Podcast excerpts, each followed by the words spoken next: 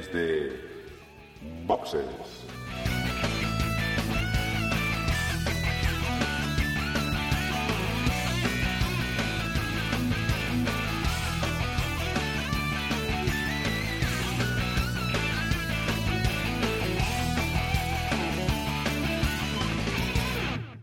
Muy buenas y bienvenidos a Desde Boxes Podcast, un podcast de Fórmula 1 hecho por y para aficionados que esta noche del lunes 24 de enero, San Juan, eh, no la víspera, sino ya San Juan, el lunes, el día que no hay hogueras, el día que se limpia la playa, eh, nos hemos reunido para hablar de lo que va a ser el Gran Premio de eh, Gran Bretaña, el Gran Premio de Silverstone de este próximo domingo, que marca un poco siempre el ecuador de la temporada.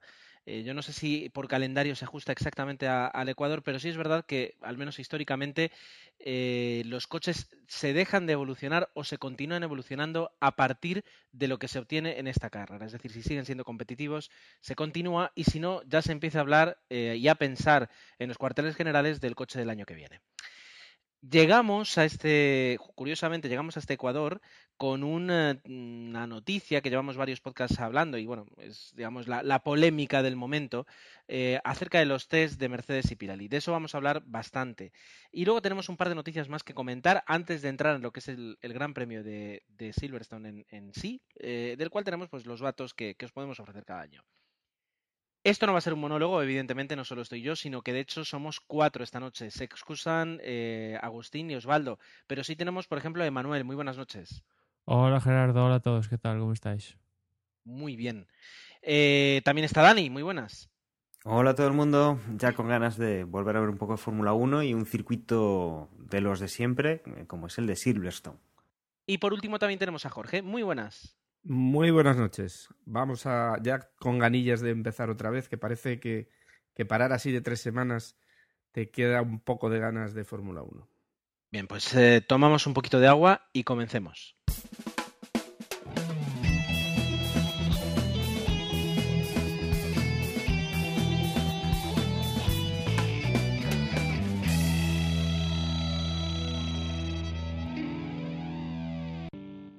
Vamos a, directamente tirarnos a la piscina y, hablar un poquito de, todo lo que ha sucedido acerca de los test de entre, bueno, hechos por, eh, Mercedes con Pirelli y que parece que él tanto beneficio pudieron obtener. Eh, he encontrado una entrada del blog de Fórmula 1 que aquí de hecho cogemos muchas noticias, que es F1 al día y que recomendamos, en el que hay un pequeño recordatorio de los hechos que os voy a leer palabra por palabra. Cito a F1 al día para eh, saber de qué estamos hablando para aquellos que por H por B no oigan campanas pero no sepan exactamente de dónde. El 5 de junio de 2013, a consecuencia de las protestas presentadas durante el Gran Premio, de Mónaco de 2013 por Red Bull Racing y Escudería Ferrari contra los monoplazas números 10 y 9, 9 eh, y 10, Mercedes AMG Petronas F1 Team, por haber llevado a cabo con Pirelli un test de neumáticos de tres días con un coche 2013 los días 15, 16 y 17 de mayo en Barcelona. El presidente de la FIA, en calidad de órgano fiscal de la FIA, envió al presidente del Tribunal Internacional una notificación de los cargos en contra de Pirelli y una notificación de los cargos en contra de Mercedes AMG Petronas F1 Team. El 5 de junio de 2013, Pirelli y Mercedes AMG Petronas F1 Team han sido convocadas por el presidente del Tribunal Internacional para comparecer ante un panel de jueces del Tribunal Internacional. ¿Qué quiere decir? Eh, Pirelli organizó unos, unos test de neumáticos, eh, no solo para Mercedes, pero digamos, pocos, pocos equipos acudieron. Y eh, todo, de hecho, Ferrari estuvo en esos test también, pero Ferrari estuvo con un coche del 2000, si no voy mal, 2011, 2010, ahora no recuerdo cuál de los dos. Un coche que. Eh, cuyos datos a la hora de, extraer los datos con los neumáticos pues no, no puede ser utilizado directamente en, en el Gran Premio. Mercedes, sin embargo, sí utilizó el coche de este año lo cual le sirvió pues para obtener muchísimos datos de por qué además Mercedes es ahora mismo yo creo la escudería o era y eso es lo importante la escudería que peor trataba los neumáticos eh, Pirelli. Eso es el inicio y lo que ha provocado pues tanto las protestas de Red Bull como de, como de escudería y es lo que les ha llevado al Tribunal Internacional de la FIA. A partir de aquí, eh, esta semana hemos tenido la resolución eh, de ese tribunal y podemos pues hablar un poco de si nos parece justa, si no, etcétera, etcétera, etcétera. Así que yo cedo mi palabra pues eh, a Jorge mismo. Hombre, justa, justa no parece, ¿no? Y, y, todos esperábamos algún tipo de sanción en el campeonato actual que tuviera repercusión sobre, sobre este campeonato. Mm, porque si el beneficio que aparentemente demostró ya mismo en Canadá sigue adelante, parece una, una broma que te castiguen con, con un test de, de, pilotos. Entonces, para ti, ¿tú crees que es, es como decía, creo que el titular de, del Mundo, no me acuerdo qué periódico, una caricia más que un castigo? Sí, yo creo que Ferrari, Red Bull, los equipos que están luchando por el campeonato, mm, eh, cederían sus test de jóvenes pilotos por, por ese beneficio que tienen. Creo que era Helmut Kohl eh, el que decía que... Hel Helmut Marco. Marco, perdón. Uy, sí. Paul, bueno. Vale. Sí. Que, que, lo que decía era que, que al final en, en esos eh, test de pilotos no se saca nada, mientras que con los coches actuales, pilotos actuales, es que el resultado de esos test que hicieron con Pirelli son muchísimo más productivos que lo que pueden ser la, los test de jóvenes pilotos. Sí, realmente yo también estoy con Jorge que la sanción es un poco de broma porque la sanción básicamente es eso, que no pueden rodar en utilizar el test de jóvenes pilotos y en la entrada esta del blog de, Ferrari, eh, que es un poco los que más se han mostrado críticos y lo han plasmado por escrito además, es que si no, imaginaos que ya han pasado los jóvenes estos test, ¿qué, qué sanción le pondría la FIA a Mercedes? Eh, no sé, que no puede jugar al parchís eh, los pilotos. Es que es un poco es casi es un premio para Mercedes es en plan pues oye has, has, has, habéis estado aquí finos y os quitamos aquí de tener que tener tres días aquí los coches aquí en Silverstone y rodar con un par de pilotos que de alguna u otra manera los pilotos que se subirían a Mercedes ya se subieron en otros test en temporadas pasadas más o menos sería eso la, un poco la película con lo cual pues eh, eso ha desatado los ánimos, como digo, en Ferrari y también en Red Bull, que incluso eh, estos dos escuderías están planteando saltarse a la torera del reglamento y hacer lo mismo que Mercedes en vista de que a Mercedes le ha salido, ya digo, si no gratis, casi como un regalo, ¿no? Rodar ahí con un coche del 2013, con los pilotos titulares y todo lo que quieras, sin límite, con lo cual, pues, oye desde luego aquí hay cosas para ver y, y, habrá que ver si esto esta sanción de la FIA tiene consecuencias a finales de año, que hay que recordar que a finales de año hay elecciones a la FIA. No, bueno, imagino que Janto se presentará, habrá que ver si se presenta otro candidato y si se presenta otro candidato, qué apoyos tiene uno y otro. No me extrañaría que en vista de esto, pues oye, Ferrari promoviera un candidato y pues que, que, ese candidato tuviera el apoyo pues de Red Bull o Ferrari en, esta situación. Hombre, la verdad es que este tipo de decisiones y de problemas es, yo creo que uno de los problemas que más nos, nos importa de la Fórmula 1, ¿no? El tema de eh, que una sanción un día eh, es para, para un equipo de una manera, para otro equipo de otra manera. El primero que la comete, pues siempre se lleva una sanción más leve.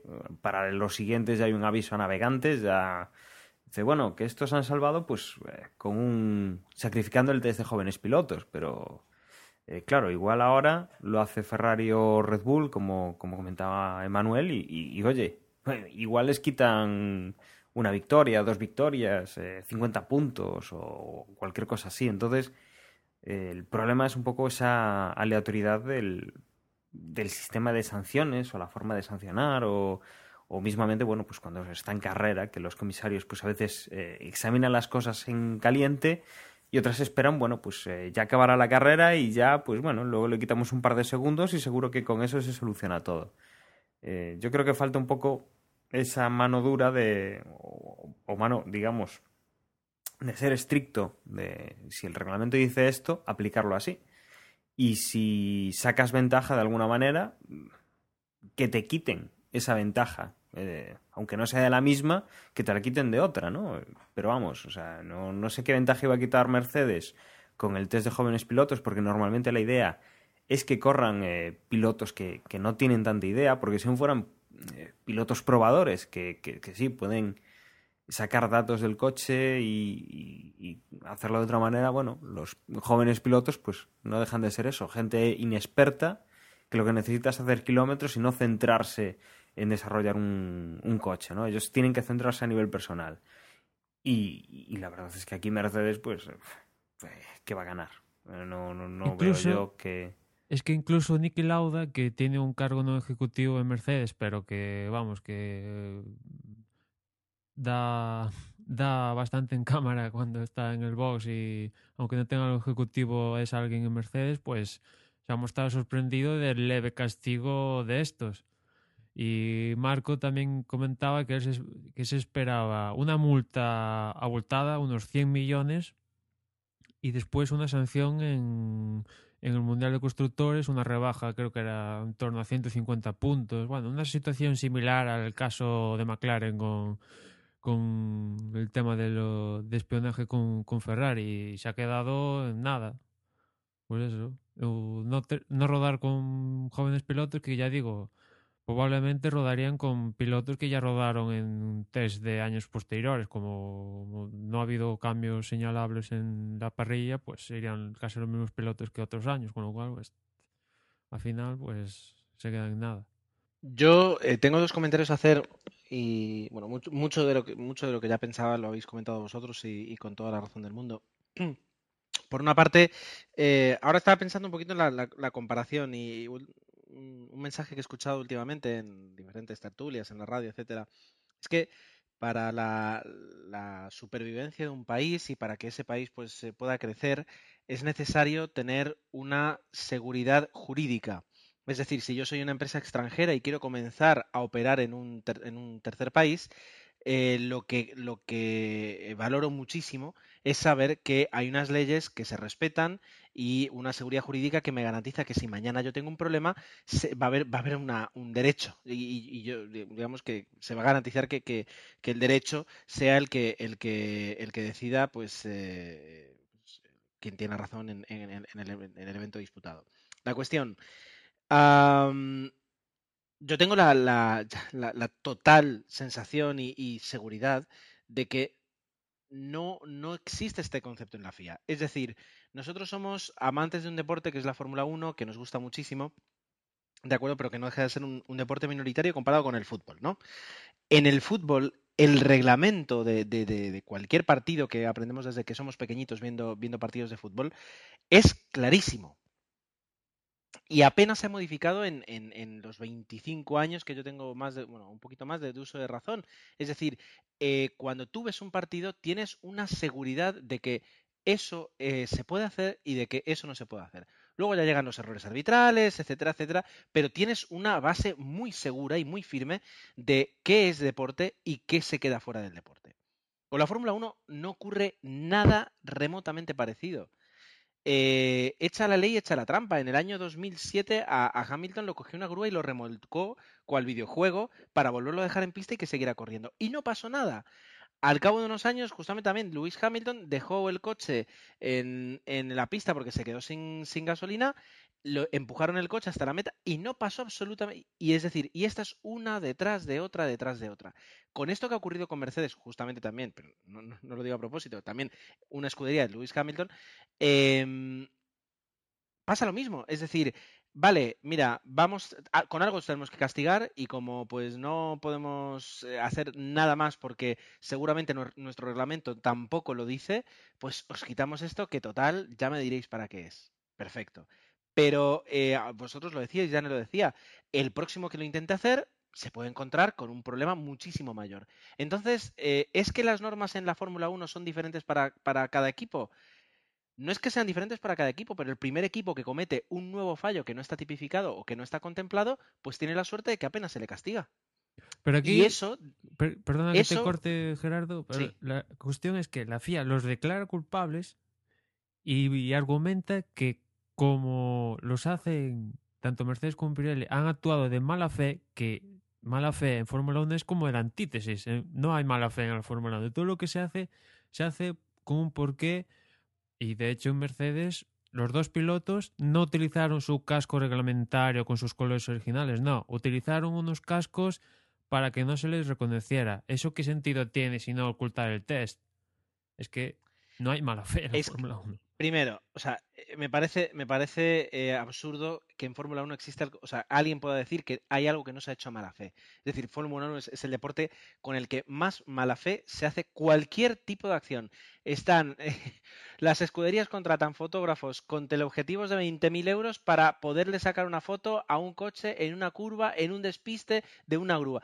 Todo eso es mala fe, primero. O sea, eso es absurdo pensar que no ha existido mala fe. Eh, eh, pero, pero a lo que a lo que lo que quería decir es decir, uh, con esta base que tenemos, con este, bueno, ahora esto le ocurre. De hecho, si estos mismos test los hubiera hecho Ferrari o Red Bull, porque, a ver, no olvidemos que, que, bueno, ahora han mejorado el comportamiento con los neumáticos, pues enhorabuena para Mercedes. Que a lo mejor, ahora me, me saco una teoría conspiranoica de la manga, ¿no? Eh, Mercedes le dijo a la FIA, mira, si este año no hacemos una mejor temporada eh, nos vamos a ir y nos conviene que una marca como nosotros nos vayamos, eh, pues ya está, lo soluciona y ahora los coches van un poco mejor, de acuerdo. Ni Nico Rosberg ni Lewis Hamilton van a ganar el Mundial. Es decir, tendría que haber una debacle inmensa en la Fórmula 1 para que eso suceda. Entonces, no son entre comillas, peligrosos de cara al resultado eh, final del Mundial. Que pueda quedar tercero, cuarto, quinto, de acuerdo, pero no van a estar en la última carrera disputándose el Mundial ni de constructores ni de pilotos. Si esto le llega a suceder eh, a Red Bull o a Ferrari, mm, yo pienso, y es mi opinión, que ni de coña íbamos a tener un castigo tan leve. Tendríamos un castigo muchísimo más severo en ese aspecto. Entonces, eh, es muy triste, es, muy triste porque luego cuando quieres defender la Fórmula 1 eh, te encuentras con una cantidad de polémicas de este tipo que hace que la gente no lo vea como algo eh, visionable, disfrutable, cuando te están cambiando las normas constantemente. ¿Cuántas, ¿Cuántas veces hemos escuchado ya a la FIA decir, bueno, esta vez es esto, pero a partir de ahora ya no? Es que con él a partir de ahora se han hecho, o sea, desde difusores dobles, eh, o sea, Brown además aquí, eh, tiene, Ross Brown tiene, tiene el máster en conseguir estos, estos, estos, eh, estas grietas dentro del reglamento y, desvirtúan muchísimo la Fórmula 1. Y, y, durante este proceso también se ha puesto en duda la continuidad de Charlie Whiting, no sé si lo habéis oído, que se llegó a barajar que la FIA despidiera a Charlie Whiting porque supuestamente Charlie Whiting le dio el ok a Mercedes y como Charlie Whiting es el director técnico, pues digamos que tiene palabra, ¿no? Pero la FIA dice que Charlie Whiting te puede decir lo que quiera, que quien tiene que dar el ok definitivo es la FIA. Y se hablaba de que Charlie Whiting pues lo echaran y poner a Giorgio Scanelli, que fue creo que era el llegó a ser el director técnico de Toro Rosso y que eh, se fue de Toro hace como dos, tres años. Y, yo desde que sigo la Fórmula 1 he visto a Charlie Whiting siempre. No sé si es el momento de que Charlie Whiting que ha hecho su buen trabajo. Es decir, como Eccleston, que ha elevado eh, el deporte a otro nivel de propagación por durante todo el mundo, eso se lo reconozco pero hay ciertos puntos que, al igual que Eccleston, critico a Charlie Whiting. A veces tira a favor de uno u otro. Por ejemplo, el tema de los difusores soplados. Eh, eh, Adrian Newey le fue en verano, en verano de la temporada pasada del 2009, le fue con el proyecto, oye, mira, vamos a hacer esto, y Charlie Whiting dijo que no, eso no se correspondía con las normas. Llegó eh, Brown GP con un diseño de difusor similar y pasó el ok y aquello sabemos todos que no era legal. Dio el ok porque, bueno, eh, venía de onda, en último momento había que meter la escudera como fuera y al final pasó. Y no sé, si, no sé cómo lo veis vosotros, si quizás Charlie Whiting sería el momento de que una vaca sagrada, entre comillas, de la Fórmula 1 dejara el puesto a otro, si, es, es cuestión de otro, otras personas. Y también Ross Brown, ¿no? Porque lo que comentabas tú de... Eh, también eh, lo que sí se ve claro es que dentro de la Fórmula 1, eh, aparte de, de, lo que comentaba Gerardo, que es verdad que lo de las normas es muy complicado, primero porque cambian muy rápido y luego porque se incumplen sistemáticamente. Pero también es verdad que hay una serie de vacas sagradas, de, de, de, personajes dentro de la Fórmula 1 que tienen mucho más poder y tienen muchas más maneras de hacer cosas. Lo que comentas tú del difusor soplado o, lo que ha pasado ahora coincide con la misma persona y, y, siempre en beneficio de él. O sea, cosas curiosas. Es que recapitulando sanciones gordas, yo las últimas que recuerdo son, bueno, la del tema de los espías con McLaren, que fue la retirada del campeonato de McLaren y una multa importante, que al final se rebajó un poco, pero fue una multa importante. Y después ya tendría que ir al caso este de Bar Honda, si os acordáis, con los supuestos, bueno, con los supuestos no, con los tanques de ocultos de gasolina, en el que creo que fueron dos grandes premios de sanción para Bar Honda. y Yo, yo no sé si pondrían al mismo... Mm, en caso del Bar Honda fue en carrera, ¿no? Y en caso de Mercedes fue unos test, pero no llegaría a poner a la misma altura lo que ha hecho Mercedes con Bar Honda, pero por ejemplo, la sanción que proponía Gemur Marco de sanción en puntos y una multa, a mí me parece que sería lo, lo que debería hacer la FIA. Pero eh, yo creo que, primero, no, no, se puede comparar, sobre todo, eh, por, por, el hecho de que eh, lo que hizo Baronda fue deliberadamente esconder en el diseño a los, a los comisarios, ¿de acuerdo? E intentar engañarlos. Pero estos son unos test entre el fabricante, el proveedor oficial de, de neumáticos de Fórmula 1 y una de las escuderías. Es decir, no se fueron a un circuito perdido de la mano de Dios a escondidas. Es decir, Pirelli envió diferentes, o sea, envió notificación a, diferentes equipos. Otros equipos también participaron con coches de, de, diferentes años, pues para de esa forma cumplir el reglamento. ¿Dónde estaba la FIA en esos test para asegurarse de que todo se hiciera conforme al reglamento? Es que aquí el, eh, perdón, eh, eh, Mercedes se ha aprovechado muy inteligentemente, o sí, a la, postre es muy inteligentemente, de, una organización que yo ya lo he dicho varias veces en, todos estos años, no está a la altura del campeonato que organiza. Entonces, no pueden tampoco sancionar de una forma tan brutal como se hizo con, con Baronda o como se hizo con McLaren, porque en los otros dos casos realmente había un engaño eh, total y, con intención. Aquí lo que hay es un aprovechamiento del despiste y del, y del mal hacer de la organización del campeonato de Fórmula 1. Y para mí eso es lo que hace la diferencia y hace prácticamente a la FIA tan culpable como, como a la propia Mercedes. Y, y, por eso, entre el castigo está que una parte de las costas la pague Mercedes, otra Pirelli y otra la FIA, ¿no? se autocastigan pagando un tercio de las costas de, de, todo el proceso, que a mí me parece curioso, en, en vez de decirle, oye, Pirelli y Mercedes 50-50, como ellos vieran que se repartieran las costas, no, un tercio la paga la FIA. Es como, pues eso, como tú dices, que se autocastigan. Es curioso cuando... No lo sé. Y, y, lo que decía yo antes, eh, y, y, ahora relacionado con lo que tú dices, Gerardo, a finales de año hay elecciones a la FIA. Eh, hace cuatro años, ¿no? Creo. Fue Jan Todd y Ari Batanin. Ganó Jan Todd. Y este año, pues se supone que Jan Todd se va a volver a presentar. ¿Va a haber alternativas o no va a haber alternativas? Porque si Ferrari y Red Bull están molestos, oye, que, que promueven un candidato para la FIA y, y oye, y adelante, ¿no?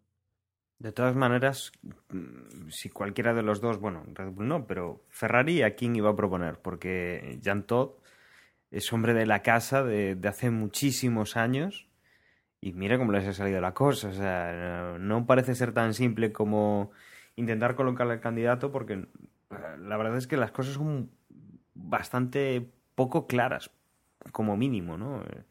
Vemos, pues, eh, eh, cómo van aconteciendo estas historias. Eh, vemos que muchas veces es pues porque no están dando la información completa o, no saben transmitirlo a, a, los equipos o qué demonios está pasando. Pero estamos viendo pues mucho, bueno, es que esto vamos a hacerlo así o tenéis que haber avisado antes o claro, no lo dijimos, pero se sobreentiende que los coches tienen que ser del año pasado. La verdad es que yo creo que ni por un lado ni por el otro, ni poniendo a alguien de confianza ni ni con la gente que hay ahora. Habría que hacer pues que las cosas sean claras y a partir de que las cosas sean claras, pues estas cosas deberían empezar a desaparecer. Pero yo lo que veo es que lo que hace falta es claridad dentro de, la FIA. Y, no lo sé porque no, no he oído de, otros deportes ni he dejado de oír, pero eh, la FIA obviamente, bueno, es eh, Federación Internacional de Automovilismo y, cubre no solo la Fórmula 1, sino eh, rallies y otro tipo de pruebas. Y parece que el único sitio donde estamos teniendo problemas o donde se hacen llegar los problemas pues al, gran público está siendo la Fórmula 1. O sea que no, de, no sé por qué en este campo pues se están dando tantos problemas y en los otros pues por lo menos no se está, no se está tanto. Yo iría cerrando este tema. Yo creo que hemos hablado bastante, hemos expuesto diferentes opiniones. Creo que en general estamos todos pues un poco indignados y desilusionados con, con cómo ha sucedido. No porque esperáramos más sangre de cara a Mercedes, sino porque realmente me da la sensación que consideramos que no se ha tratado este asunto con, con la seriedad o con, o con el rigor eh, que, es eh, preciso. Al margen de eso, Gerardo, eh, teniendo en cuenta el, que el test le ha beneficiado el rendimiento Mercedes y viendo cómo tanto Hamilton como Mercedes no están ahí arriba en la lucha, en el podio actualmente de, de constructores, ni Mercedes tampoco, que Mercedes mejore su rendimiento en carrera repito, teniendo al margen que fue un rendimiento sacado de una prueba ilegal y tal, ¿cómo veis que, Mercedes se sume a la lucha y que gracias a ese rendimiento pues eh, le permita seguir haciendo poles y esas poles materializarlas en victorias? Si eso beneficia al campeonato, yo, yo creo que en medida así, ¿no? Que estamos viendo a Vettel que aunque no gane carrera tras carrera, pero tras visto en Canadá ciertos síntomas de empieza a mandar fuertemente, pues quizás que, tengamos la alternativa de Mercedes, pues viene siendo bien, ¿no? Está bien, vamos. Bueno, yo creo que el otro día comentábamos, bueno, que, veíamos a un peldaño por encima a Vettel y que luego pues estaban Fernando, Kimi y...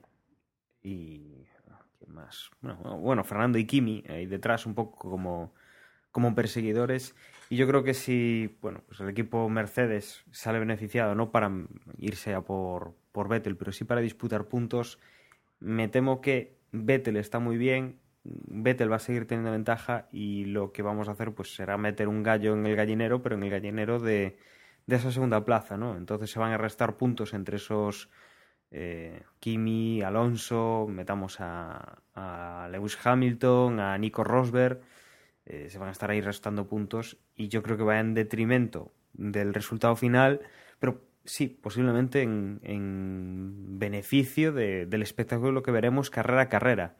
Eh, como casos particulares va a ser muy interesante el, las carreras, pero como, como campeonato puede ser pues que, que lo ponga un poquito más difícil para cualquier otro piloto que no sea Sebastián Vettel. Bien, pues eh, ya digo, yo creo que podemos, eh, hemos recogido todas las opiniones desde el hecho inicial hasta la resolución de la FIA, el cómo se ha llevado el caso, el que las escuderías que han presentado queja, etcétera, etcétera. creo, y salvo que Ferrari o, Red Bull decidan salir de la FIA y acudir a un, tribunal, a un tribunal ordinario, que se va a quedar aquí y que pues eh, incluso las otras escuderías sabrán que pues que no lo pueden hacer lo mismo porque si lo hacen pues van a tener muchísimos más problemas de los que ha tenido esta vez eh, Mercedes. Es momento de continuar hacia adelante eh, y tenemos aparte de eso pues algunas noticias. una de ellas que debo reconocer que todavía no he leído y mientras ahora la comentaréis yo la, leeré, que es el titular que me, me ponen aquí en el guion es Fórmula 1 sin publicidad. Pues sí, se está hablando de nuevas formas para, para bueno, eh, comercializar la Fórmula 1 de alguna manera, rentabilizar estas, estas inversiones fuertes que están haciendo las cadenas. Y por ejemplo aquí en España, bueno, tenemos a lo tenemos con Antena 3, con el grupo de Antena 3, y que bueno, está siendo muy criticado por el tema de la publicidad y, que si, bueno, pues están cortando demasiado lo que es un evento en directo, que están metiendo demasiados bloques y, muchas veces pues eh, coinciden o, a veces no saben elegir un poco el, momento de ponerlo y, se ven en la obligación de, hacer cortes sin sentido. Y bueno, eh, parece ser que la idea es para el año que viene o para la temporada que viene probar un, una especie de canal por TDT por TDT no, perdón, por, por una plataforma de pago eh, de ONO, por, en, en, este caso, pues a través de la cual se vería mm, con mejor calidad, eh, sin, sin, el falso HD que se está emitiendo por, por la TDT, eh, se vería pues el Gran Premio eh, sin ningún tipo de corte de publicidad, ¿no? Haciendo pues un, una Fórmula 1 retransmitida de primera y otra de, de segunda. Perdona que te corte, Entonces... Dani, y, y, tú hablas del futuro, pero esto es ya presente, o sea, ya a partir de este de, de este Gran Premio del de Gran Bretaña ya, ya existe la posibilidad esta que comentas de, del canal este premium de, de Antena 3 con la posibilidad de emitir la Fórmula 1 en HD real y sin publicidad porque bueno eh, los, los derechos con, con, el grupo A3 Media que es lo que tiene que es los que son responsables de los derechos de Fórmula 1 en España acaba este año y hay que ver qué pasa en el futuro. Es un tema importante a tratar ese. Pues sí básicamente es eso o sea sacarle una rentabilidad extra y, y pues no ofreciendo yo que sé pues una forma más interactiva de verlo o, o contenido adicional sino simplemente eh, mostrando todo el contenido, cosa que ahora mismo pues estamos viendo en una pantalla pequeña y que, que nos perdemos, creo que han hecho cálculos por ahí entre el 25 y el 30% de lo que pasa en un, en un gran premio. Eh, la verdad es que a mí me parece, sobre todo siendo pues una plataforma, no voy a decir muy limitada porque es un gran operador en España, la, la plataforma de ONO, pero sí que eh, es una plataforma a la que te, te, tendrás que abonar. Yo, por ejemplo, tengo otra operadora en casa y no quiero hacer el cambio de, operador, no, no, me valdría la pena. Y, y, es un poco pues un incordio, ¿no? Esa forma pues de, de venderte una Fórmula 1 que realmente es lo que tú deberías ver y que no te ofrecen pues nada más que pues esos ese 25% de carrera que antes no veías y que bueno pues tendrás que seguir soportando los, los comentarios de, de Lobato que, poco gustan en España y que para, para, poder verlos pues a saber lo que tendrás que pagar exactamente al mes pues para, para tener pues toda la retransmisión que, te ofrecen aquí en España ya, ya lo hemos comentado en alguna ocasión hay dos posibilidades una tal como está ahora, con publicidad. Y hay publicidad a la que ahora, que nos perdamos un 20-30% de las carreras. Esto ha pasado en Televisión Española, en Telecinco, en Antena 3, en la sexta, y si sigue el modelo, seguirá pasando, es inevitable. Y hay otro modelo que es que se vuelva de pago y en el que ni el tato vea la Fórmula 1. Entre la primera y la segunda, yo me quedo con la primera. Sí, además eh, hubo un experimento allá por, sería finales de los 90 o así. No sé si os acordáis con la super señal, que era emisión en seis cadenas a la vez por, por la plataforma que se llamaba Canal Satélite Digital de aquella. Y la yo verdad yo es... la pude disfrutar. Y la verdad es que era una gozada. O sea, para los aficionados a la Fórmula 1, esto de tener a golpe de botón me voy a boxes, me voy a primeros puestos, me voy a disputas, me voy a tiempos era una gozada. Todavía de aquella no teníamos ni la posibilidad de tener los tiempos vía web o vía aplicaciones en los dispositivos y era una auténtica gozada. Pero fue un auténtico caos. No lo contrataba nadie. Era caro y al final en España yo ese modelo de pagar hay que ver cómo está Digital Plus, con muchos problemas de, de abonados y demás, y, y, y viven del, del, fútbol, que ese sí que tiene mucha más tirada que lo que puede tener la Fórmula 1 en España. Entonces, a ver qué pasa para el 2014, de... pero lo veo negro, lo veo negro. De todas formas, a ver, por una parte siempre, aquí viene el comentario inteligente, ¿no? Eh, todo va a depender del precio, alguien lo tenía que decir, ¿no? Uh, pero eh, tú ahora comentabas el fútbol, el fútbol tiene, tiene eh, algo que, no tiene la Fórmula 1 y es que mmm, existen diferentes soportes publicitarios que permiten eh, ver un partido con publicidad sin dejar de ver el partido.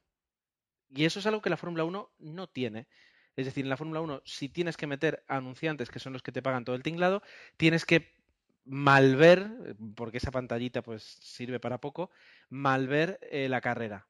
Entonces, eh, sí es verdad que si a mí me dicen, pues a lo mejor no todas las carreras, pero si a mí me dicen, mira, 3 euros, eh, la mitad, un tercio prácticamente de lo, que te cuesta una entrada de cine por ver un gran premio que te hace mucha ilusión o un muy buen gran premio o que estás con los amigos y una vez en mi casa y otra en tu casa o con la familia, pues eh, yo me lo plantearía muy bien si eso supone, por una parte, no tener publicidad, por otra parte, dame algo más, es decir, eh, mm, un canal con, con, la telemetría o cúrrate los comentarios y trae eh, buenos, aquí hay otra, buenos comentaristas. Aquí hay otra posibilidad que se ha venido hablando en las últimas semanas y es que en estos países donde, pues eso, pagar los derechos eh, pues no le es rentable Antena 3, La Sexta, Telecinco, lo que fuera, no le es rentable, pese que a Fernando gane títulos y tenga audiencias de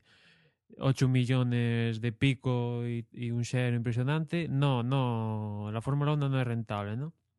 Y hay otro modelo, es para estos países que no puedan permitirse los 50 o 40 millones al año que vale los derechos, porque raramente vamos a ver a Eccleston bajar esto. Existe eh, el futurible es que directamente la Fórmula 1 para estos países se emite directamente desde la web, desde formula1.com, y ahí exista ya sea un plan premium o lo que fuera, y directamente si quieres ver la Fórmula 1 vas a formula1.com y pagas.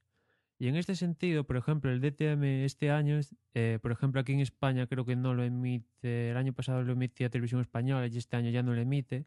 Y aquí en España podemos ver el DTM por YouTube, en directo. No es HD, pero bueno, será por cuestiones técnicas, no sé, porque emitir sí que se graba en HD. Pero la cuestión es que se puede, el DTM ya está emitiendo las carreras por YouTube, eso sí, gratis pero la, viabilidad para que, por ejemplo, estos países no paguen el canon y que sea la propia Fórmula 1 la que suministre la señal para todos, y eso sí, pagando, imagino que viendo el precio de la aplicación, pues será su dinero, pues sería otra alternativa, ¿no? Y aparte viniendo de la Fórmula 1 directamente, pues imagino que tendremos algo parecido a lo que tienen en Gran Bretaña con Sky y en Italia, ¿no? Que multipantalla y todas estas historias. Sí, vamos a ver, sería, sería otra posibilidad. Ya digo, todo es el, el conocer la, la, facilidad de la plataforma y, y, sobre todo el precio. El precio es clave aquí. Sí, pero no va a ser barato. Tú has puesto ahí una opción de 3 euros y multiplica por 3, por 4 como poco. ¿eh? Y al final eso es mucho, mucho dinero si quieres acabar viendo carreras en, en, en pay-per-view. Hombre, sí, eh, debo reconocer que ahí he, he jugado, digamos, a, a, a mi favor. Bueno, yo supongo que, así como vayan pasando los meses iremos teniendo noticias al respecto que podremos, que podremos comentar, pero por lo pronto aquí ya tenemos un, un, una introducción a lo que podría ser una, Fórmula 1 de pago, pero eh, sin publicidad. No encuentro una forma de enlazar un comentario con otro, así que lo diré directamente. Eh, Pirelli vuelve a anunciar retrasos en la, en la introducción de los nuevos compuestos que finalmente llegaron a acordar todas las, las escuderías. ¿Es cierto?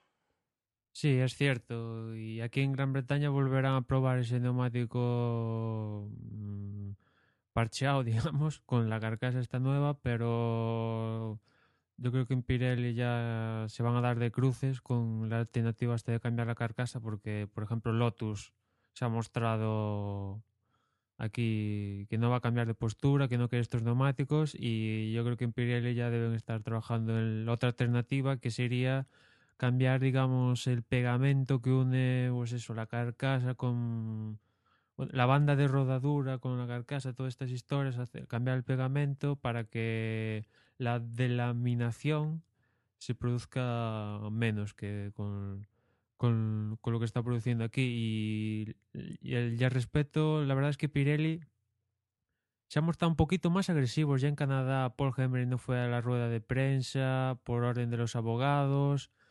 Y, y ahí los equipos, como decía Lotus, ya dijo que no estaba de acuerdo con, con, el compuesto que probaron en Canadá. Y Henry se mostró muy agresivo diciendo que, vale, ¿no queréis compuesto nuevo? Pues en cada carrera, tres, cuatro paradas o incluso más. Yo aquí ya no hago nada más. Y ya para Gran Bretaña pronostican que si es en seco, pues tranquilamente entre tres, cuatro paradas. Y si las cosas no cambian, imagino, no sé, vamos a Hungría y le da por hacer un calor infernal, incluso más de cuatro paradas. Desde luego, pues eh, ya digo, ha sido, ha sido otra muestra de improvisación de lo que hablábamos antes, ¿no? Es decir, el, cómo puedes introducir otros compuestos a mitad de temporada y, y, el ir anunciando, no, ahora Canadá, no, Silvers, no, Hungría, y no sabes exactamente cuándo.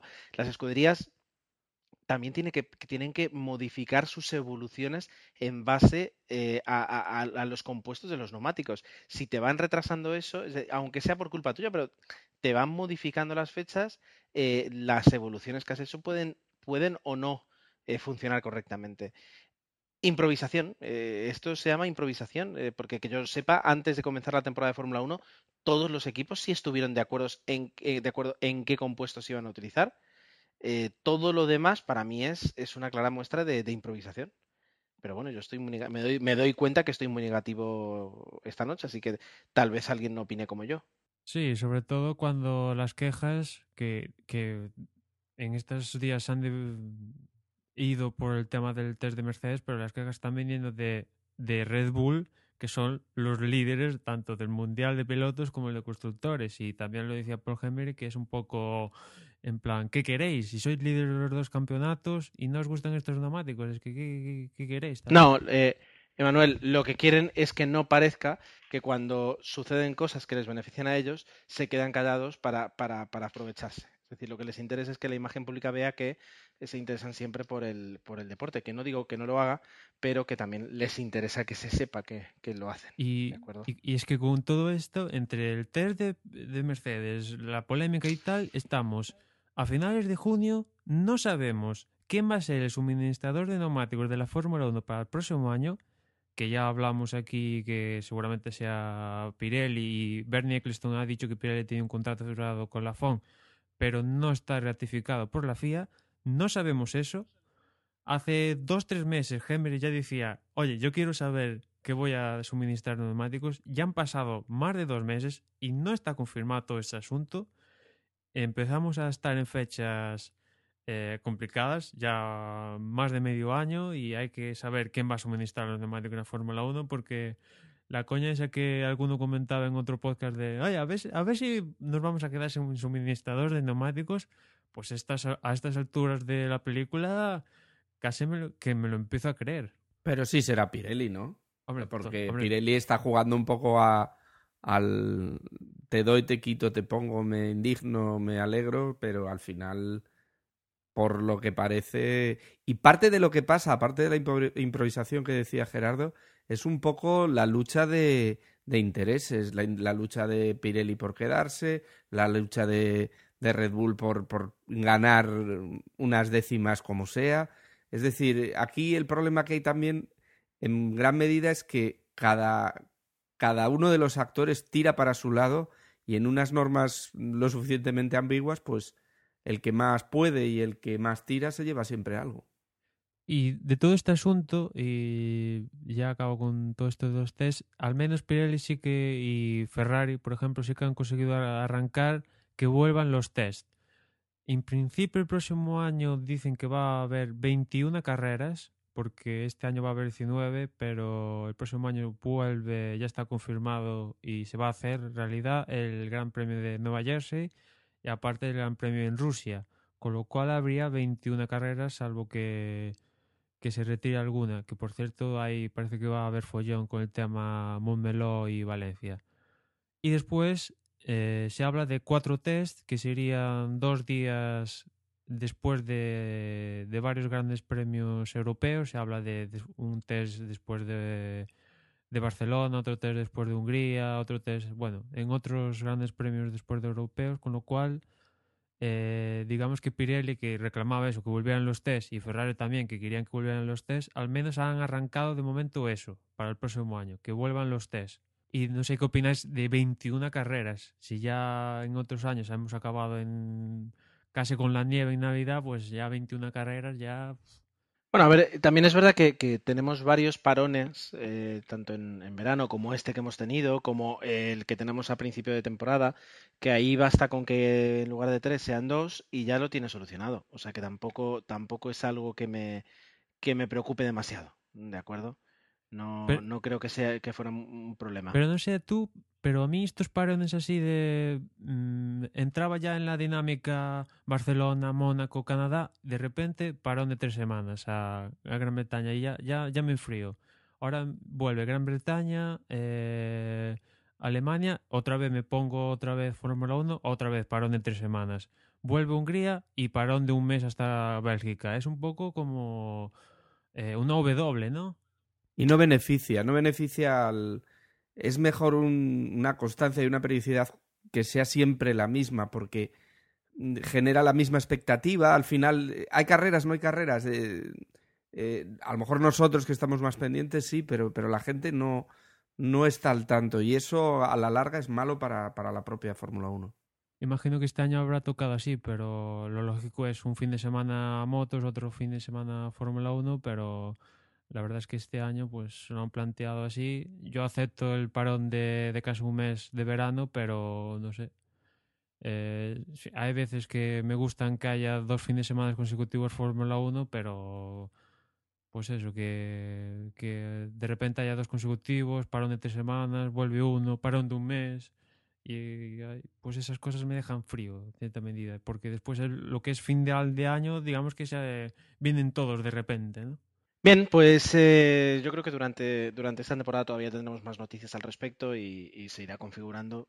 Y hasta no será final de temporada cuando empecemos a tener un calendario provisional acerca de lo que será la, la temporada 2014, que aparte de 20, 21 carreras, ya lo veremos, pues tendrá muchísimos cambios y yo creo que nos va a dar pues un, un- un soplo de aire fresco a lo que, a lo que estamos acostumbrados.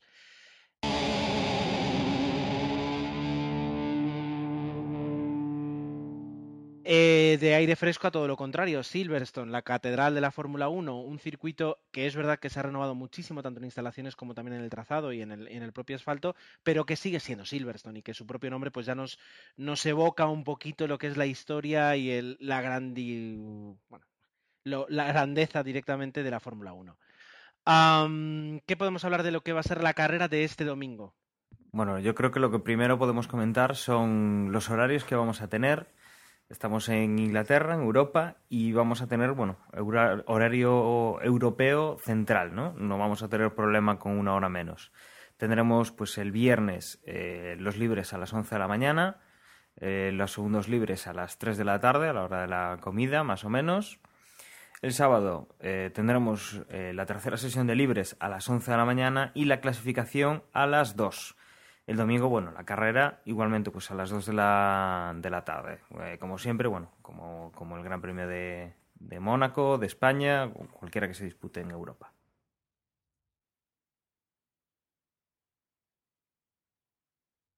Sí, mm, va a haber dos zonas de RS con dos zonas de detención que van a ser em, la recta de, de hangar, se llama, ¿no?